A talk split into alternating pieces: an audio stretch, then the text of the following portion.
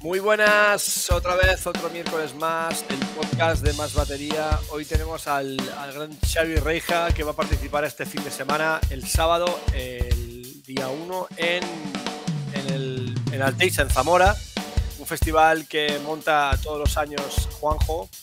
Juanjo es el, dirigente, el, dueño de Alteiza. Y ya llevo unos años en marcha, como cuatro años, y, y cada año mejor. Ahora vamos a hablar largo y tendido con Xavi del Alteixa y su trabajo, por supuesto. Hey Xavi, ¿qué tal? ¿Cómo estás? Muy bien, aquí, esperándote. esperándonos aquí.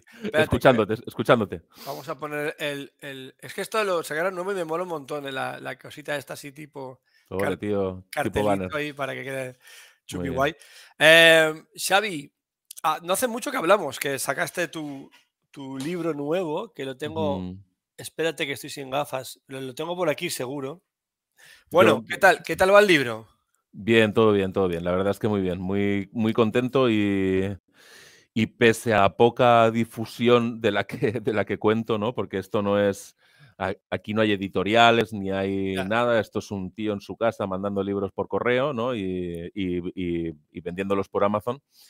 Pues la verdad es que muy contento porque se ha hecho, se ha hecho, bueno, muchísima gente que me ha preguntado y lo poco que he hecho, pues ha funcionado, ¿no? Es como que creo además que el, que el tema es súper interesante y, que, y eso os decía la otra vez, creo que, te lo comentaba ya a ti, ¿no? Que una vez que tienes el libro es como un niño, ¿no? Hay, hay que darle, hay que dejar que crezca solo y que se vaya, que se vaya haciendo grande él solo, ¿no? Sí, sí. Además que es un libro que ya cuando, bueno, lo leí todo, hay que volver a leerlo, hay que subrayar partes, hay que entender bien de qué estamos hablando, porque no es un método de batería al uso, sino es un... No hay, por ahora no hay ni notas, realmente habla de, un concepto de, improvisar y de, y de, la, emoción, bueno, un montón de, conceptos y es súper interesante, pero hay que leerlo bien y hay que descubrir la amiga del, libro, pero es... es para mí es una, fue una apuesta valiente, la verdad, ¿eh? Claro. Mm, batería que escribe un libro que no es un método de batería y tampoco es un libro de ficción, ni es una biografía, ni es una historia, sino... Vale, voy a explicar cómo pues, improvisar y cómo aprender a improvisar, cómo desligar el sentimiento, digamos. ya, ya, os expliqué que, era, que, había sido un proceso muy largo en mi, en mi vida por, ¿no? Por, por, por, inquietud y que para ello he tenido que, es que estudiar mucho, ¿no? He tenido que hacer un par de másters Eh, que se dice así rápido, ¿no? Pero, pero me he pegado un hartón de estudiar y entonces, ah, y de trabajar en, en, eso y analizar muchas cosas y, tal. Y al final, pues eso, es un libro que quizás hay que leerlo un par de veces porque porque hay muchas variables, hay muchas variables, ¿no? Yo siempre pienso en un círculo como en una estrella, ¿no? Con, con, muchas aristas y hay muchas variables que hacen que si te quedas solo con un punto no acabes de entender el, total, ¿no? Hay, que acabar de leerlo todo para empezar a entender de, qué va, ¿no? Porque es muy complejo, ¿no? Pero bueno, creo que, que se entiende, ¿eh? Yo, el, feedback que tengo de la gente que, que, se lo ha leído es que, es que lo entiende y que, y que, bueno, que un poco tocamos ahí la tecla, ¿no? La, la tecla es ahí como un poco importante. es muy entendible, ¿eh? la verdad que yo el libro... Eh, es entendible. Eh, lo que pasa que cuesta hasta que entiendes de, que lo que, de lo que estás hablando exactamente. Claro, es lo que te digo, lo de las variables, esas que es que tienes que definir muchas cosas. Eh, y lo más difícil del libro para mí, eh, porque, mm, bueno, el, el, hecho probado no, o sea, tiene que ver con el libro, evidentemente, porque a partir de ahí nace toda la, nace toda la explicación, pero es como que el hecho probado es algo pequeño realmente. Y, a partir de ahí se genera toda una teoría a través de, necesitas revisar muchos conceptos como pues qué son emociones, qué es la creatividad, qué es música, qué es arte, qué es pensamiento, ¿no? Porque son eh, nuestra actividad iba a decir eh, actividad neuronal, a nivel cognitivo pasan muchas cosas en nuestro cerebro, ¿no? Y, y todos esos componentes, intentar desmenuzarlos, intentar definir qué es improvisación. Entonces es relativamente complejo, pero vamos, creo que, se entiende. No, pero lo has conseguido, ¿eh? sí que es, que es un tema complejo, pero claro, porque aún no muchas cosas, pero una vez lees el libro y entiendes el concepto y cómo y te da las herramientas para trabajarlo, pues es, algo muy, muy interesante. Y más que nada porque casi todos los músicos acabamos, bueno, no, no todos, ¿no? Pero la mayoría acabamos tocando con patrones o repertorios cerrados o temas de pop rock y a veces la improvisación ahí no, no tiene lugar muchas veces o no sabes cómo eh, desencadenar esas improvisaciones y que te salgan bien, que te salgan chulas o, interesantes o frescas. Y si tenemos un método que nos ayuda a eso, Claro, pero fíjate que al final el libro, una de las cosas que yo creo que, tiene, o sea, de lo que estás hablando, ¿no? Ah, por ejemplo, si eh, cuando, cuando hablas de tocar em, repertorios cerrados, ¿no? O, temas que se suponen que tienen que sonar a lo que ha de sonar, ¿no? Que no tienes espacio, entre comillas, dijéramos, para improvisar uh, una improvisación al uso, ¿no? O sea, que, no tienes un espacio para hacer un solo, como si dijéramos, ¿no? Pero en realidad toda la interpretación que estás haciendo a, través del tiempo sobre, sobre esos temas, un día y otro y otro y otro, te permite, te permite que puedas, que, puedas eh, vivirlo como una experiencia diferente cada día. Es decir, si tú estás tocando y simplemente no estás pensando en lo que estás tocando, probablemente puedas estar pensando en las vacaciones, ¿no? Este verano que, que estábamos liados en todos los ayuntamientos que, se habían vuelto locos y hemos hecho miles de bolos todos, ¿no? Diciendo, me cago en la puta, este año no voy a hacer vacaciones. No, claro, no estás tocando. Realmente eh, lo que está pasando es que hay un automático puesto, que no eres tú. No, eres tú, pero quizás no tanto, ¿no? Visto desde ese punto de vista, a lo mejor lo que está pasando ahí es, es que está, está, tocando tu parte más, más, ejecutiva, ¿no? El ejecutante, el, que, el, que sabe tocar e, pues ese patrón, pero puede tocarlo sin pensar o pensando en las vacaciones. Ah, pero desde ese punto de vista y, desde el punto de vista del libro, podríamos, eh, podrías mantener ah, o intentar eh, trabajar, eh, iba a decir tu mente, esto queda como muy místico. para que realmente cuando estés tocando todo el rato estés tocando tú, ¿no? Y se esté generando, o sea, no hace falta que estés improvisando para que el, torrente emocional sea flipante. Puedes estar tocando algo, puedes estar interpretando eh, y no ejecutando, sino tocando cada día de manera diferente o sintiéndolo de manera diferente en cada momento, ¿no? Claro, pero eso, eso eh, lo entiendo, pero es complicado porque tocar de manera diferente, o sea, es, sería tocar casi lo mismo todos los días, pero sentido de forma diferente. Pero, pero no te quedes, no te quedes solamente con lo que estás tocando, sino quédate con cómo tú lo estás tocando, cómo ah, tú lo estás viviendo. La sensación que te da, ¿no? La idea es lo que tú estás viviendo en ese momento. Si, si yo todo, eh, o sea, si yo consigo meterme en la canción y estar ah, conscientemente tocando cada nota de las que estoy tocando en ese momento, probablemente eh, a lo mejor soy capaz de tocar cada día lo mismo, pero mi, manera de vivir eso no va a ser la misma que si yo estoy pensando en las vacaciones, evidentemente, ¿no? ahora estoy diciendo una tontería como una casa, pero en realidad es, es la puta verdad, ¿no? Sí, Entonces, ese torrente emocional se podría disparar también desde ese punto de vista, ¿no? O sea, no, quiere decir que si no improvisas no hay emoción o no hay ese tipo de emoción que estamos buscando o que definimos en el libro, sino que ese torrente emocional se puede disparar de otras muchas maneras y no hace falta que sea improvisación. La improvisación tiene un componente, si, eh, cabe, más complicado todavía porque, porque estás dando a entender que está saliendo una información, ¿no? Que, que, no es predeterminada, ¿no? A, diferencia de esa interpretación, cuando tú estás tocando el tema que se supone que has de tocar, que llega al redoble, que tienes que tocar aquel redoble, que siempre tocas el mismo, etcétera, etcétera, etcétera. Cuando estás improvisando, si siempre improvisas lo mismo, pues igual no estás improvisando, ¿no? Estás haciendo otra cosa, estás interpretando algo que tú has tocado mil veces, pero no estás improvisando. Igual improvisar requiere de algo más, ¿no? Entonces, si cabe, es un poco más complicado, ¿no? O sea, por eso, por eso trato en el libro la, improvisación como un extremo, ¿no? Como, como, como, como un extremo al, como un gol, ¿no? Como una, como, como un objetivo, ¿vale? Pero por el camino, eh, tocar en cualquier, en cualquier grupo, en cualquier, mm, o sea, eh, eh, no me quiero liar, o sea, tocar cualquier tipo de repertorio puede, puede tener te puede dar la oportunidad de vivirlo de esa manera. Te pregunto dos ejemplos. Yo sé que tienes tu, tu trío de jazz que, acabas, de, acabas de publicar casi ahora mismo en Bandcamp tu nuevo disco. ¿Cómo se llama tu nuevo disco? Mi nuevo disco se llama Workplace. Workplace. Workplace. Em, Y también has tocado, por ejemplo, entre otras cosas, con, con, con, David Bustamante, ya llevas ya es que varios años haciendo gira con él. Ocho años. Joder, Digo, unos cuantos. Y luego también has tocado con un proyecto muy chulo este año. Eh, ¿Cómo se llamaba? La me lo has dicho antes. La salseta del Popla Sec. La salseta del Popla Sec. Vale. Eh, eh, bueno, sí, a veces hay que hablar en catalán. ¿Y qué pasa?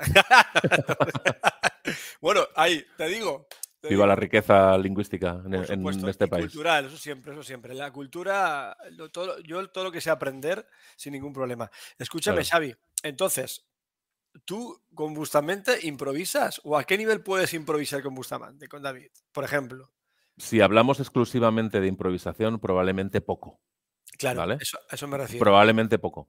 Lo que sí que es cierto es que hay muchos espacios que te permiten que te permiten improvisar. Mira, ayer, por ejemplo, estaba viendo un vídeo, porque si lo digo yo parece que no es tan importante, em, de... Hostia, ahora se me ha ido el nombre, tío.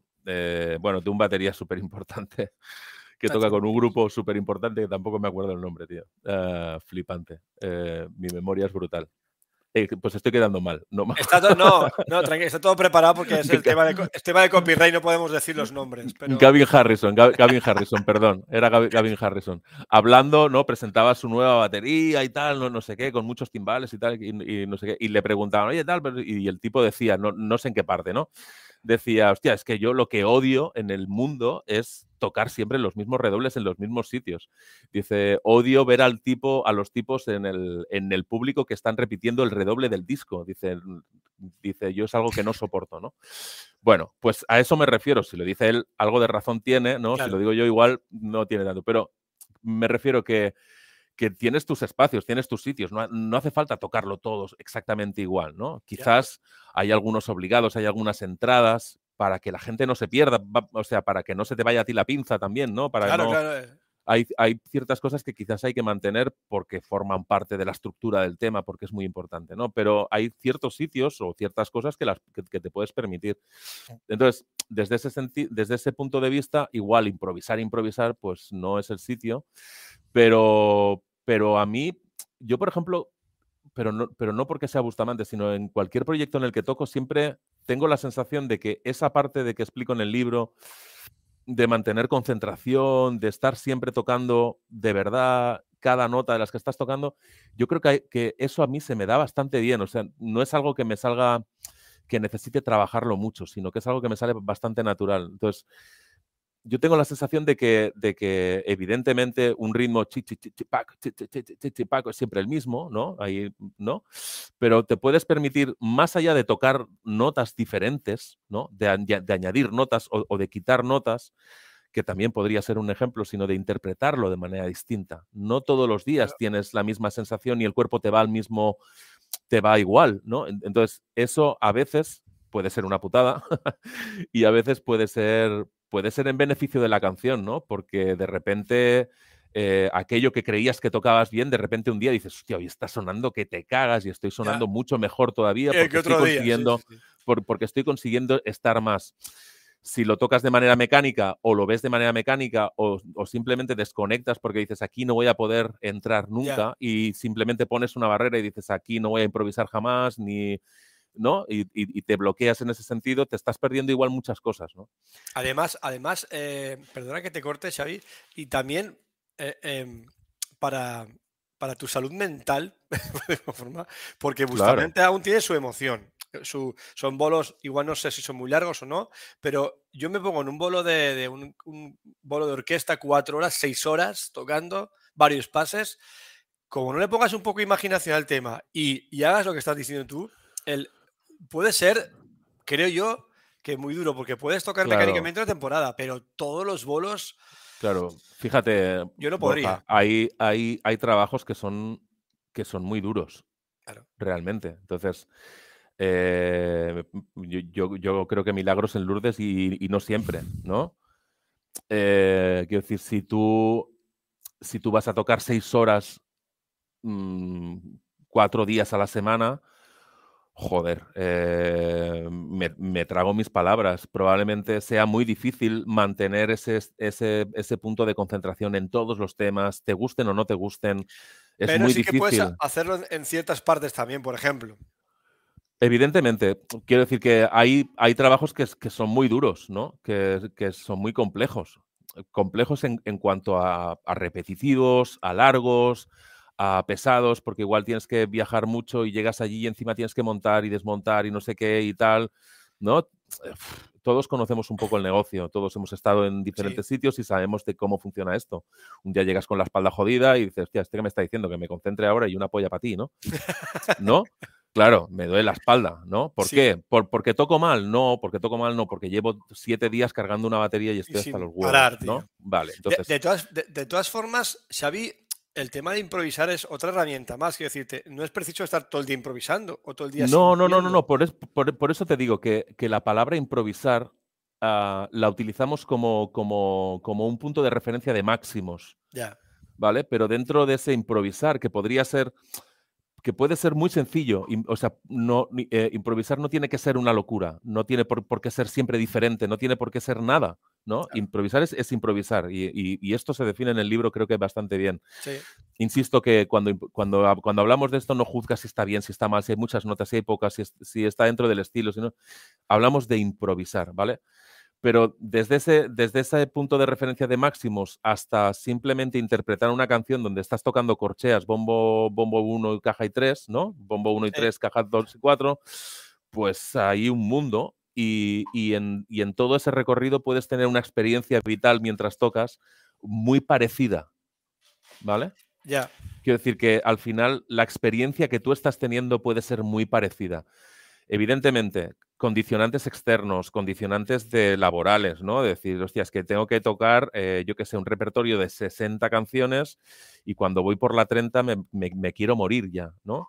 O, al revés, eh, toco un repertorio de, de, 20 canciones y estoy delante de 20.000 personas y lo estamos flipando todos porque sin hacer nada, aquí hay una energía brutal, ¿no? Claro. Entonces, no, cada mm. situación es diferente. Yo, por ejemplo, también yo, yo pienso, cuando me ha tocado hacer orquesta en plan así cuatro horas, seis no, es que empecé a tocar con un bajista, un chaval que conocí ahora, que bueno, chaval, que toca que te mueres y dice, no, este año estaba en una orquesta que hacíamos seis horas, tres pases, digo, qué locura. Y es que no me puedo imaginar. Y eso creo que tienes que prepararte, creo que mentalmente como si fuera una maratón o algo así. Mentalmente por lo que te dices, porque tocar seis horas o cuatro, da igual. Tú imagínate un mes de agosto, 22 fechas, que yo he tenido 22, por ejemplo, o 23, o sea, casi todo el mes tocando, todos los días, viajar. Tienes que tener una fortaleza mental importante. Sí, lo es, lo es, lo es. Y, mm, yo creo que en esos casos lo, que hay que hacer es, es, aprender a, perdonarse. Quiero decir que no pasa nada. Eh, no puedes estar siempre al 100%, ni puedes estar al 100% quizás en todo el repertorio. Ni, y al final esto es normal, si lo habláramos con muchos bateristas y hiciéramos un estudio con muchos bateristas, desde el más flipante que toca con lo más flipante del mundo, en los escenarios más flipantes del mundo, hasta el que toca en los cuchitriles más tal, con la gente más cutre del mundo, seguramente tendríamos cosas muy parecidas de las que hablar. Sí, sí. porque, todos, porque todos tenemos un poco las mismas experiencias. Mira, está ahí el señor Juan Car Uris. Déjame que aproveche para. Juan Car, ¿cómo estás? Y nada, hay que preguntar a la gente que cómo se oye, cómo, cómo, si les está gustando, que saluden, que digan hola, soy de aquí, soy de allá. Juan Car viene los días elegidos, eso es listo, Juan Car. Viene ahí con gente como Xavi, yo también vendría para los días de Xavi, pero Juan Car es un, amor. Que tengo que volver a traer al programa porque nos, rimos bastante con él. Em, Xavi, de todas formas, cuando, claro, cuando tocas con tu, con tu trío, siguiendo el símil, es diferente. ¿Eres, un jefe, ¿Eres un jefe duro o...? no, que va, que va, que va, que va, que va. Ah, que va, que va, que va, tío. Yo no soy duro para nada. Em, al revés. Em, yo propongo, propongo, propongo ideas, propongo temas, ¿no? Y y la mayoría de las veces, bueno, por ejemplo, con, este trío que estoy, que, que, estoy presentando disco, o que vamos a ver ya presentar disco ahora, llevo tocando desde, desde 2005.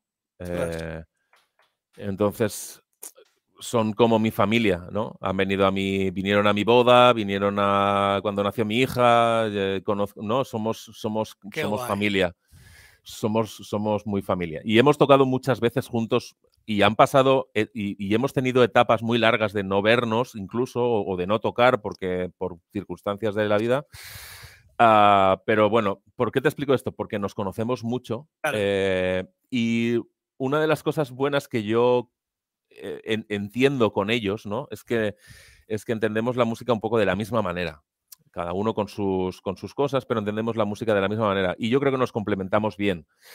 Y entonces, con ellos es relativamente fácil. Yo les propongo, les propongo ideas o les propongo temas más o menos terminados y en el estudio, o sea, por ejemplo, para grabar este disco no ensayamos. Llegamos al estudio sin haber ensayado y no nos habíamos visto en, pues no te exagero, no sea, llevábamos sin tocar juntos, no sé, pues igual tres años, cuatro años, cinco años, no lo sé, no lo sé contar. Eh, y de repente enseguida, enseguida pasan cosas, enseguida, enseguida pasan cosas. Y, dime, y bueno, y que con ellos es, relativamente sencillo, vamos, no, no hay... No hay, no hay cosas. No, estaba probando. ¿Tienes algo subido a YouTube? Solamente está el Bandcamp. Ah, tengo subido a YouTube. Uh, espera, que lo pongo, lo pongo en. Lo pongo en. Tengo, en público. Déjame si quieres que tengo por aquí. Ah, vale, vale. Si lo puedes poner mejor. Así lo. Es que te había buscado el bancable y lo tenía ya por aquí. Si me ves a veces un poco así que no te miro a ti, es que estoy ahí buscando cosas para enseñar a la gente. Ya te veo ahí que me está, que estás pasando de mi jeta. No, ¿qué? ¿Qué dices, tío? Estás pasando de mí, digo. Qué malo. Le, estoy explicando aquí algo súper interesante. Y, y, está ahí pasando del. Y está pasando de mi cara, tío, por completo. Qué cabrón, tío. A ver, espérate. Reija eh, XRT. ¿Tú eres de noviembre también? ¿Tú, Xavi? Sí. Yo soy de. ¿Cómo? De noviembre. No, yo soy de junio. Joder, macho, si me saco las gafas veo peor, tío. Esto es flipante. ¿eh? Eso tú fijas a mí. Fua. Las gafas es horrible. Qué mal, tío. Uh... Espera, que estoy intentando buscar mis vídeos, tío, y tengo aquí un, una cosa antigua. Mis vídeos. Tus vídeos. A ver, espérate. Eh, mira, te voy a poner Workplace. Está en oculto, lo tienes que buscar tú, ¿vale? Lo pongo en público ahora mismo. Vale. Y pones Xavi Reija Workplace. Vale, en YouTube, ¿no? Sí. Vale, perfecto, un segundín. ¿Y por qué no me deja cambiarlo, tío? Work, work, ¿qué? Workplace. Es de tocar, ¿verdad? Sí. Ay, pues no me lo deja poner, tío. ¿Qué estoy haciendo mal, tío? No sé. Público. A ver, te metió aquí. Ya estoy aquí. Estoy en tu. En tu... Pero, ¿por qué no me deja, tío? Aquí tengo, además de ti, de buena vida. Bueno, espérate, lo, tengo por aquí en audio. A ver si, a ver si puedo compartir la página y. Vale. Y lo, y lo podemos. yo lo puedo poner, pero no sé si se va a escuchar. A ver, puedo copiar. A ver, y puedo intentar hacer aquí un misterio. ya lo tengo, ¿lo oías? Eso es, sí, sí. Eh, eso es una barbaridad. Voy a poner un poco. Que está, es una barbaridad.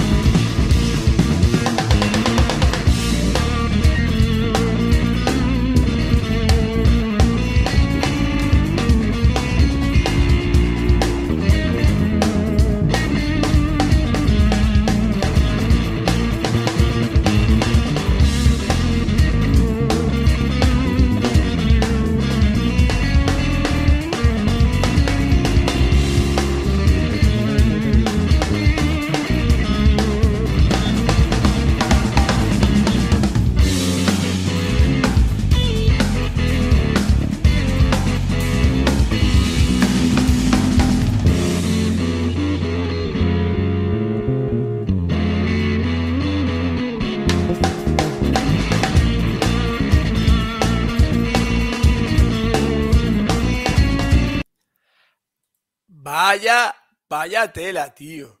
Mira, te estoy poniendo aquí. No sé si se escuchará.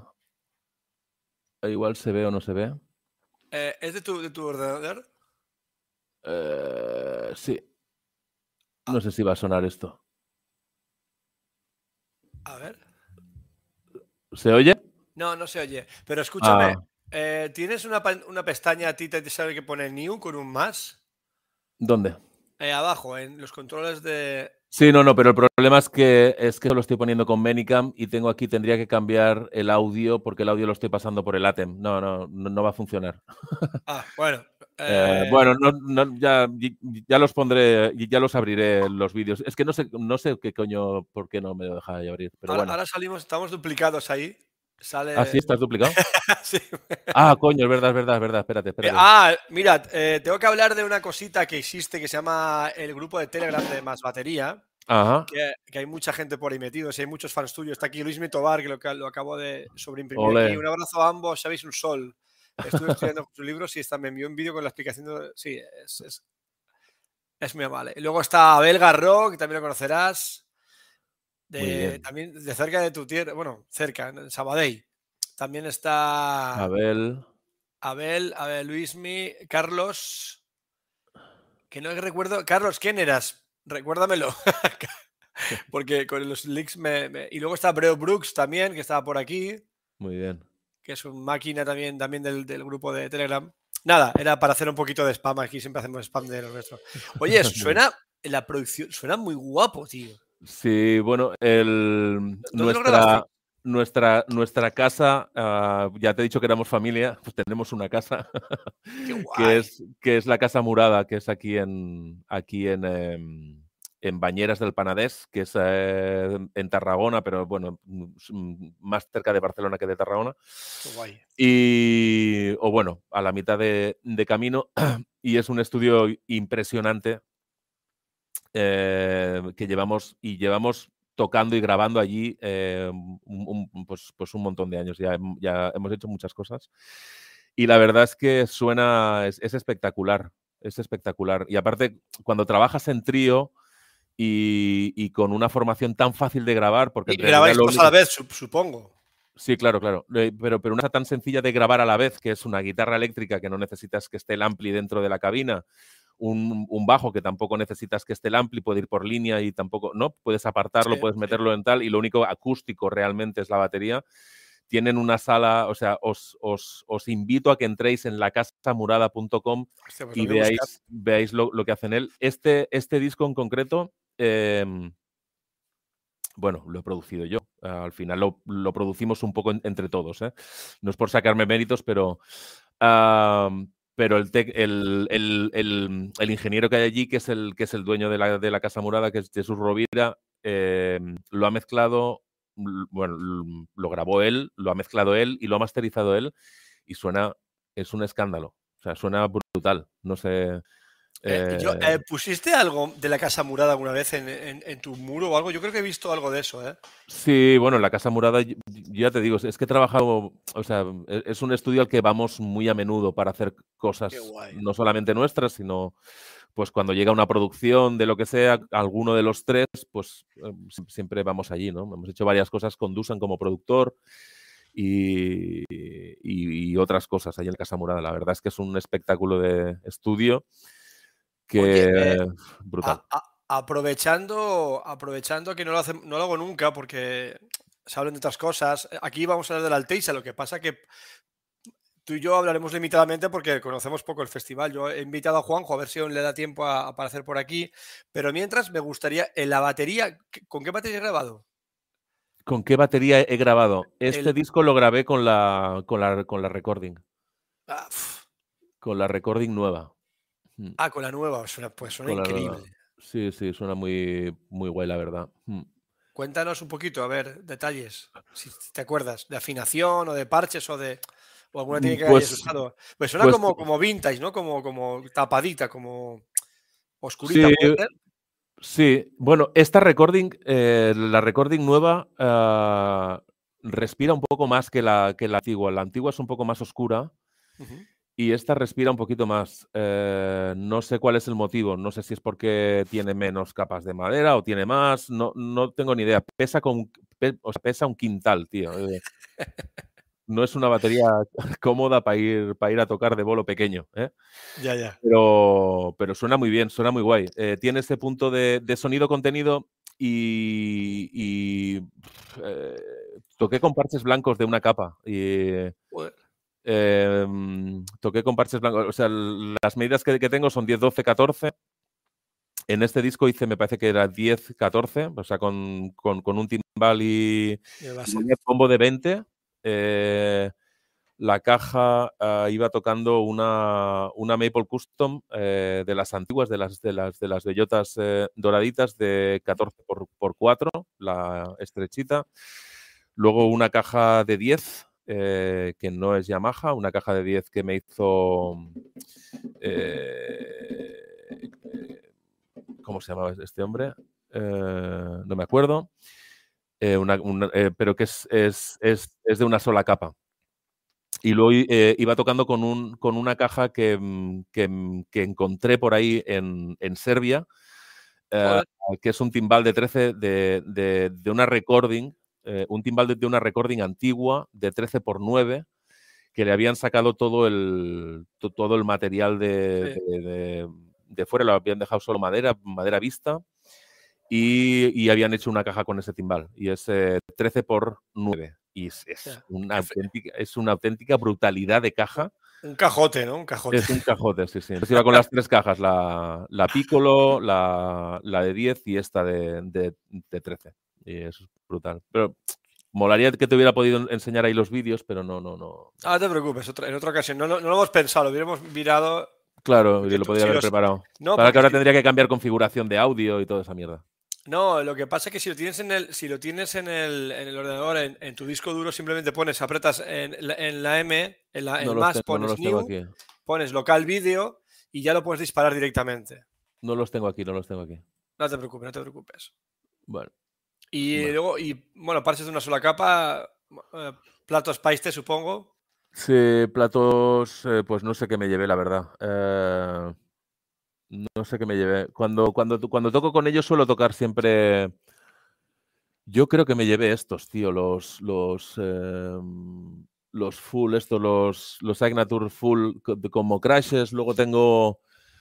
Tengo. De ride, hostia, es que no me acuerdo, tío. No me acuerdo que, me lleve de O sea, me, suelo llevar como, como varios rides y, y, voy cambiando según las, los temas. Tengo, varios ride flats. Eh, Luego también estoy tocando mucho con un, con un chino de, 22 eh, de la serie tradicional que está descatalogado, no, sé por qué lo descatalogaron, que suena brutal. Y voy combinando también, bueno, muchos también platos de, la 2002 tradicionales, no sé. Qué bueno, qué bueno, qué bueno. Sí. Eh, pues Abel Garro estará encantado contigo porque es, es creo que es Antipaiste total. Antipaiste, ¿no? No, es una coña, es una coña. Es que tenemos esas coñas en, en, el, en el, en, el, Telegram, en el Telegram. Sí, sí, sí. Nos rimos un rato de, bueno, de todo, la verdad. Es un Telegram bastante sano. Eh, Xavi, eh, hablemos un poquito de la Alteisa. Por aquí, Luismi, que dice que te asocia con una, Oak, una Oak Custom. Supongo que salías, saldrías con ella en, el, en algún materia total. Puede ser. Sí, bueno, cuando la, cuando la cuando la, cuando la trajeron a España, la primera, las, las primeras SOAC, eh, estuvimos haciendo demos con la SOAC durante mucho tiempo y salimos en batería total, eh, presentando la OAC con José Mena. Estuve, estuve, mira, mi, primer, mi primera relación con Yamaha, dijéramos seria, fue en una feria en Valencia que, que se llama Intermusic, hace un montón de años. Te estoy hablando del año 2000, 2000, 2001. En, Valencia o en Madrid? Porque hay una, edición en cada año se hacía. Valencia.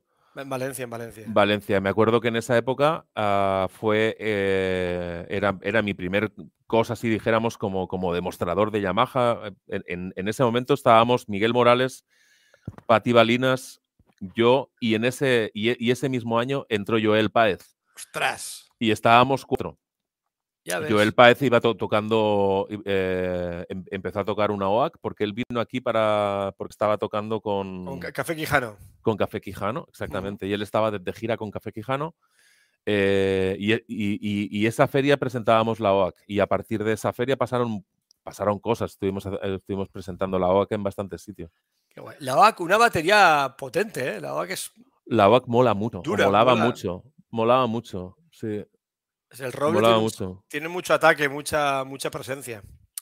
Bueno, Alteisa, eh, bueno, irás representando a Yamaha y a Pais, supongo.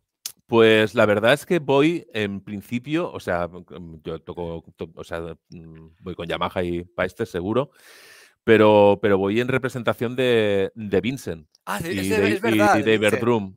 De nuestro amigo José. De, con, con José, sí, sí. Con José. Pero bueno, voy, voy, voy con Yamaha y ellos estarán allí también. Evidentemente, evidentemente. Con, con Vincent, muy bien, muy buenas baquetas, la verdad.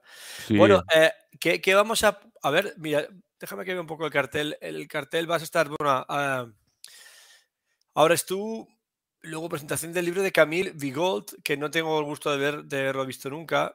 Daniel Chantés tampoco. ¿Qué, conoces a los, a los participantes de la Alteisa más o menos? Pues he estado un poco bicheando. Al que más conozco, evidentemente, es a Vicente Climent, que tengo muchas ganas de conocerlo, porque no lo conozco. Tenemos, o sea, tenemos varios amigos en común Sí. Y, y tengo muchas ganas de, de, a ver si lo puedo conocer. Yo el, domingo estaré de vuelta, espero poderlo ver. Eh, y a los, a los otros participantes he, estado bicheando por la red un, poco qué es, quiénes, quiénes son, porque yo tampoco no los conocía. Mm, eh, no sé si es que me estoy haciendo mayor o, que no estoy mucho en las redes, pero. Lo que pasa es que te quedas. Hay, hay, un, hay un otro catalán, ponente al Pepo, no sé si lo conocerás. Ah, bueno, Pepo, claro, claro, claro. Pero sí, sí, sí.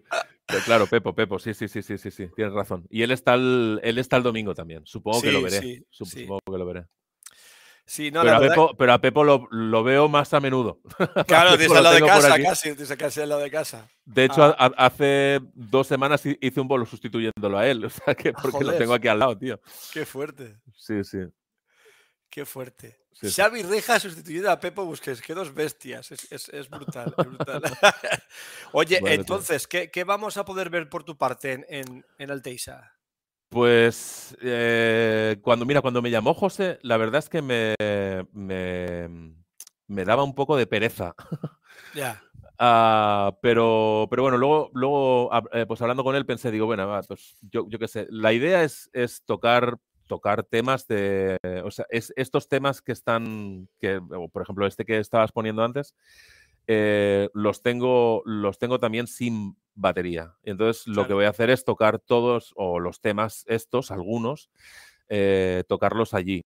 Y, luego intentar explicar un poco pues el, el, tema del libro y, y, estar un poco por la gente. Supongo, mm, pues espero que, que, que, se, que, la gente tenga interés y que pregunten cosas y yo que sé, poder interactuar con ellos también, ¿no? Sí, hombre, podríamos empezar preguntando aquí a la gente, que los que están viendo el, streaming, si que, le preguntarían, o bueno, Luis me va a ir al, festival, Breo Brooks creo, que también van a ir, y qué, les preguntaréis o qué esperan ver de, Xavi. Que, se guarden la pregunta para la alteísta, que, no, me dejen, que no me dejen solo, que no, que no me dejen solo. No, no te dejarán solo, seguro. Que me guiñen el ojo, me guiñen el ojo. Cuando, ¿eh? eh soy yo, que soy yo. Muy bien, no, la verdad que la Alteisa mola. Además, eh, bastante variado. Eh, food trucks, food trucks, eh, como se llame. También está bien, también está Manuel Cascales con el tributo a John Mola. Ah, es verdad, es verdad, tío. Es, que, es, que, hay mucho. Eh, Chiqui Marín, con Cigor López, a Cigor no lo conozco. te hablo de las cosas que están. Luego está mi compañero Carlos Coronado, que lleva el podcast del Groove, que es un podcast también espectacular, brutal. Lo, lo, conozco, sí, sí. Es muy guay. Un chaval muy majete, muy majo y también muy, muy buen batería y el podcast mola, mola mucho. La verdad que va a ser un festivalaco impresionante. Tiene pinta de que sí. Se me ha escapado la campana. Ese cerro ha molado un montón. ha molado un montón. También, se acabó. ¿También Spice? No. No, son Mainil. Ah, bueno, Mainil. Mainil. No se pueden decir marcas, ¿no? No. Ah. Yo por mí sí, no hay, no hay, problema, no hay problema, no tengo problema. No nos pagan, no nos pagan. A mí no me han pagado nunca, o sea que... Pero bueno. No, pero sí, que colaboras con marcas y esto. A ver, hey Xavi, a ver una preguntita. Ah, Xavi, ¿qué te parece la caja de aluminio Yamaha Recording Custom para grabaciones y para directo? Pues si te digo la verdad, no la he probado nunca. Eh, tengo, tengo, mira, tengo las, tengo las dos de mm, eh, las, las, dos de acero y tengo la de 14 y la de 13 de, latón. La, la, de aluminio no las tengo. Hay la de la de 14 por 6 y medio, creo, o 14 por 7. no recuerdo si es por, por 7, por, por, creo que es por 7 y la de, y la de 14 por 5 y medio. No las he probado, ah, pero creo que es el extremo, ¿no? Es como las, las de acero quizás son las más cantonas, ¿no? Las más chillonas. Ah, las de latón es un poco un intermedio y, las de aluminio serían las más oscuras. las, de aluminio normalmente me suena a mí a casi, casi, no madera, pero casi, casi madera. O sea, es un sonido muy... Eh, exactamente, la de acero chilla mucho, muchísimo. Claro, pero, pero fíjate que yo con las de acero, tío, estoy súper feliz, tío. Porque son cajas que, si, evidentemente, si la tocas flojo, eh, tiene todo ese armónico que es que es súper. Ah, puede ser hasta desquiciante, ¿no? Pero si le arreas, mm, si le arreas, ah, tiene un gordo que no tiene ninguna otra. Ah, probablemente las de latón serían las más entre comillas, las más versátiles, ¿no? Porque tienen un poco de todo, ¿no? No, no son tan grabotas, no son tan agudas, pero hostia, las de, las de, las de acero, tío, que tienen ese, ese gordo, tío, y, ese grave suenan en directo, que es una barbaridad, tío. ¿Tú, cuándo, cómo le llevas afinado normalmente? Porque yo, eh, resulta que mi mujer me regaló, me casé el día 2 y, me regaló una batería, una Mapex. en serio, o sea, en mitad del baile me dice, espérate, digo, ¿dónde va esta mujer? se fue y viene con mi carro de, llevar la batería y me veo ahí las cajas de la Mapex Armor y digo, madre mía. entonces me, venía una caja, una, una, una 14 por 6 y medio, yo creo que es de, acero. ¿Tú cómo la afinas? Porque yo normalmente toco con, fíjate lo que toco normalmente, toco con una caja de, de, de Germán Drums hecha a mano, de Stapes, una caja de madera de sabina muy gordota, es una, una caja muy cálida, muy, mucho volumen. Eh, y sin embargo, la, la acero es otro, es otro mundo totalmente diferente. ¿Tú cómo la afinas? ¿Qué parche llevas o, cómo te gusta tener a ti la cajita? Bueno, por ejemplo, ah, para, para, estas cajas, para estas cajas de acero, por ejemplo, ¿vale? Eh, a mí me gusta que la caja respire y, me gusta tener el control sobre lo que, o sea, si la caja está bien hecha y, mola, eh, en realidad cualquier parche que le pongas va a estar guay, ¿vale? Eh, yo suelo poner parches de una capa en cajas, siempre, siempre, siempre. Eh, no te sabría decir los grosores, pero vamos, de una capa normales, ¿vale? De, cualquier marca. Y a partir de ahí, el, el, volumen al que estás tocando, evidentemente, por ejemplo, estas cajas metálicas no me las llevaría para tocar en un garito pequeño y tocar jazz. Pues probablemente no, pero para tocar con Bustamante en un escenario grande, con mucha pea y, tal, sí, porque tengo la posibilidad de arrearle todo lo que me da la gana. Y, ese armónico, te aseguro que después de toda esa pegada no existe. Eh, no va a ningún lado. ¿Usas el parche de una capa sin apagadores de ningún tipo? O sea... Yo no le pongo ningún apagador, pero ya te digo que es un poco intentar controlar el, sonido con tu volumen. ¿no? ahora tengo, bueno, ahora no lo vamos a ver, ¿no? Pero hacer la prueba, si tocáis flojito una caja, cualquier caja, eh, con, un, con un parche de una capa, ¿no? Si, si, la tocáis flojito, por ejemplo, y la tocáis por los cantos, evidentemente tiene mucho armónico. Si la tocáis más al medio, tiene menos armónico. Entonces, jugar con eso, ¿no? Eh, y jugar con el volumen. Si la tocas muy fuerte, probablemente no tenga ese, ese armónico tan despiadado yo no las tenso mucho, no las, no las aprieto mucho, no las subo mucho de, afinación. La tengo, pero tampoco las tengo flojas. O sea, las tengo, no, te sabría decir, pero normal, ¿vale? No soy aquello de, apretar que ya no se puede más, ¿no? Que ves que, te está crujiendo hasta el parche, ¿no? Aquello que empiezas a apretar, empieza, ¿no? Como que se está abriendo todo. Las, las intento afinar a que suene a lo que es. Eh, sin intentar forzar nada. Y a partir de ahí siempre tengo ese, ese tacto de la caja como, como, de, como de un poco de cojín, ¿no? Cuando le atizas, de verdad, cuando le atizas fuerte tienes ese, e, ese punto de como de, ¿no? Como que cede, como que cede ahí un poquito no es ese parche de point que te salta y te vuelve la baqueta como si no hubiera sí, mañana. que es una, tensión media. Y abajo el, bordonero, que, El bordonero, para que, la, para que el bordón esté relativamente cómodo y bordoné, no, no lo puedes tensar mucho, ni, ni el bordón ni el, ni el parche. Yo, yo soy partidario también de, de hacer una tensión media, que no sea ni muy apretada ni muy floja, porque entonces no hay bordón ese punto medio donde, donde el bordón responde tal cual es. es quiero decir que al, final, eh, o sea, con esto de las afinaciones podemos, o sea, siempre se puede trabajar mucho, ¿no? Y no, y no todo el mundo podemos tener mm, tres baterías con, y, 40 parches y 17 cajas, ¿no? Y entonces con una caja o con dos cajas tienes que hacer absolutamente todo y te tienes que buscar ahí la vida. Pero eh, cuando hacen una batería, cuando hacen un timbal de 10, eh, lo deben de poner en una máquina. Esto me, lo imagino, ¿eh? me, lo han explicado ya alguna vez, pero no te sabría reproducir la explicación concreta, pero vamos, es, lo, que yo he entendido, ¿no? Que lo ponen en algún aparato, le dan y dicen, esta es la nota para que esto suene de puta madre, ¿no? Claro, esa nota que están dando por cada lado, e, eso es una afinación determinada y ese es el, top, ¿no? Ese es tu top.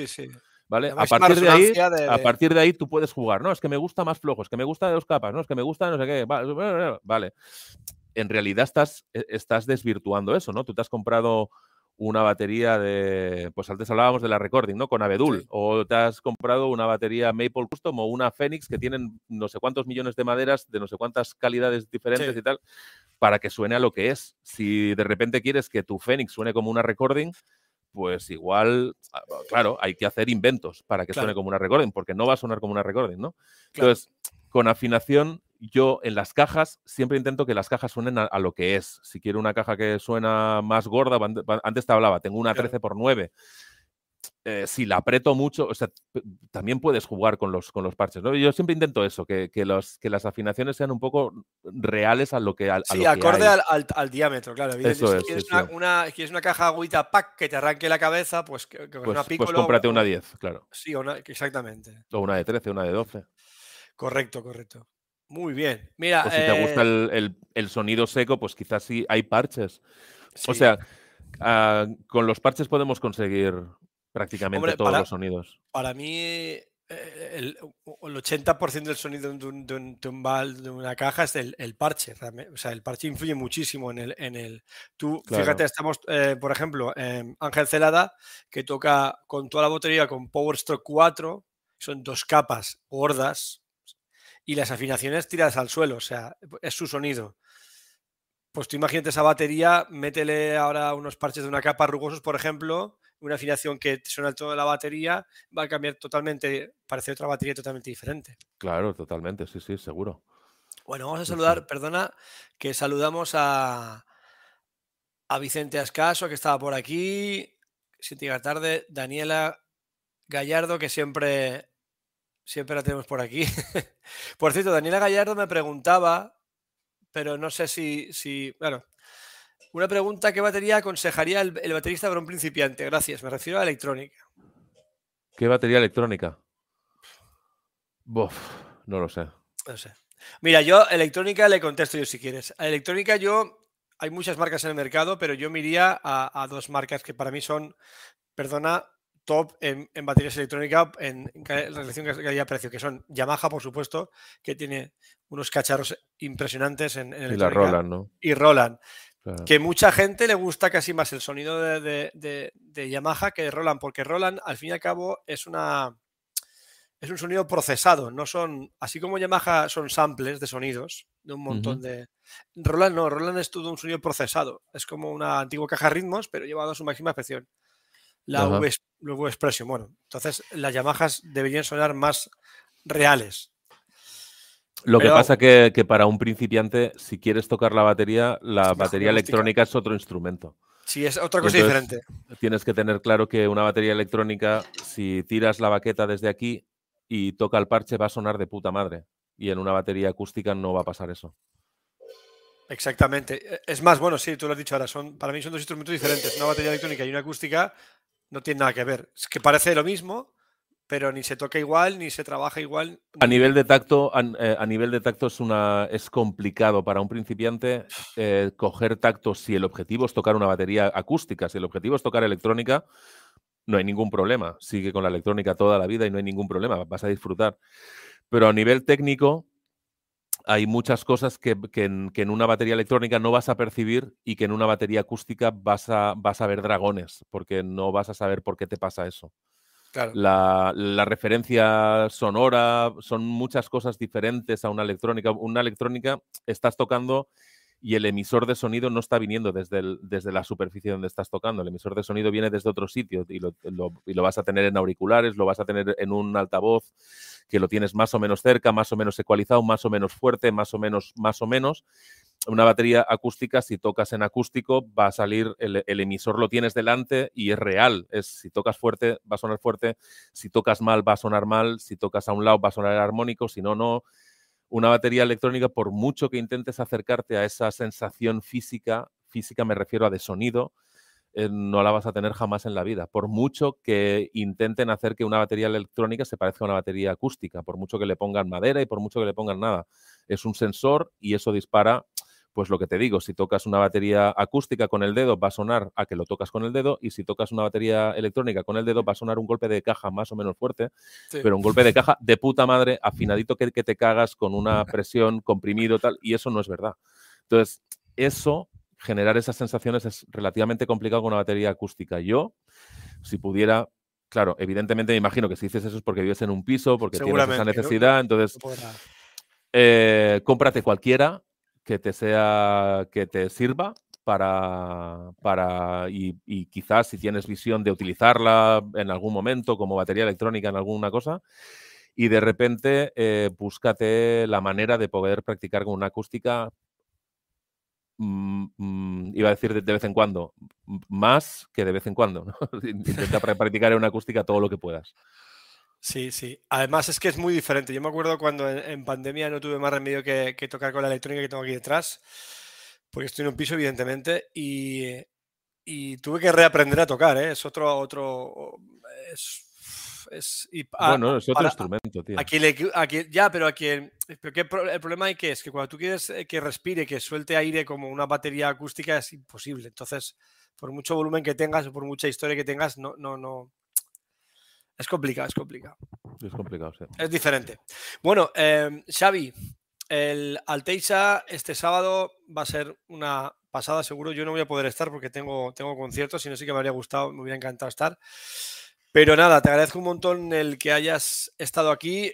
No me quiero que vayamos sin saludar a Israel, que está por aquí, que te admira un montón. Israel es, una máquina tocando, una máquina. Luego, un abrazo para todos, eh, un abrazo para todos. Que tengo el monitor lejos y estoy haciendo unos esfuerzos para ver vuestros nombres por, porque me salen en gris flojito. Dice, hostia, el nombre podría salir en gris. Sí, sí, yo te digo. Este es Miguel Ángel. Saludos, señores. Muchas gracias por esta jornada. Quiero agradecer desde aquí a Xavi esos tres libros fantásticos, que por cierto, improvisación y emociones es interesantísimo a nivel cognitivo. Muchas gracias. Y así es, así es. bueno, eh, no quiero que nos vayamos antes sin recordar a la gente el, Telegram. Eh, vamos a grabar todo el mundo que está en Telegram, bueno, todo el mundo que quiera, la canción de It's My Life de Bon Jovi. Vamos a hacer un vídeo colectivo se eligió esa canción por dos motivos. Primero, porque no nos escapaba YouTube. Le intentamos con la CC y no, había manera. Y luego que era para dar la oportunidad a toda la gente que toque la batería más o menos de poder tocar un tema, que, porque es un tema que es bombo, caja y base, hay poco más. Y es un tema que se puede tocar. Por... Bueno, pues nada, eso, decir eso a la gente. A ti, Xavi, mil gracias por, por estar aquí otra vez. Siempre por contar conmigo. No, no, que va. El placer es nuestro porque sé que eres un tío ocupado. Estamos hablando antes de, entrar de tus clases que empiezas otra vez a retomar el, tema. Ha sido como un loco este verano tocando con por todos lados y se agradece. Pues muchísima suerte en el Alteisa, que te lo pases muy bien. Seguro que va a estar muy guay. Ya me contaréis cómo, cómo va. Y, nada, Xavi, un, un abrazo y un besazo. Un abrazo para todos vosotros. Muchas gracias por estar ahí, por seguir estando aquí, ¿no? Y que nos veamos, que nos veamos siempre. Gracias, Xavi. Un abrazo, compañeros. Hasta luego, chao, chao. Adiós, adiós. Chao, chao.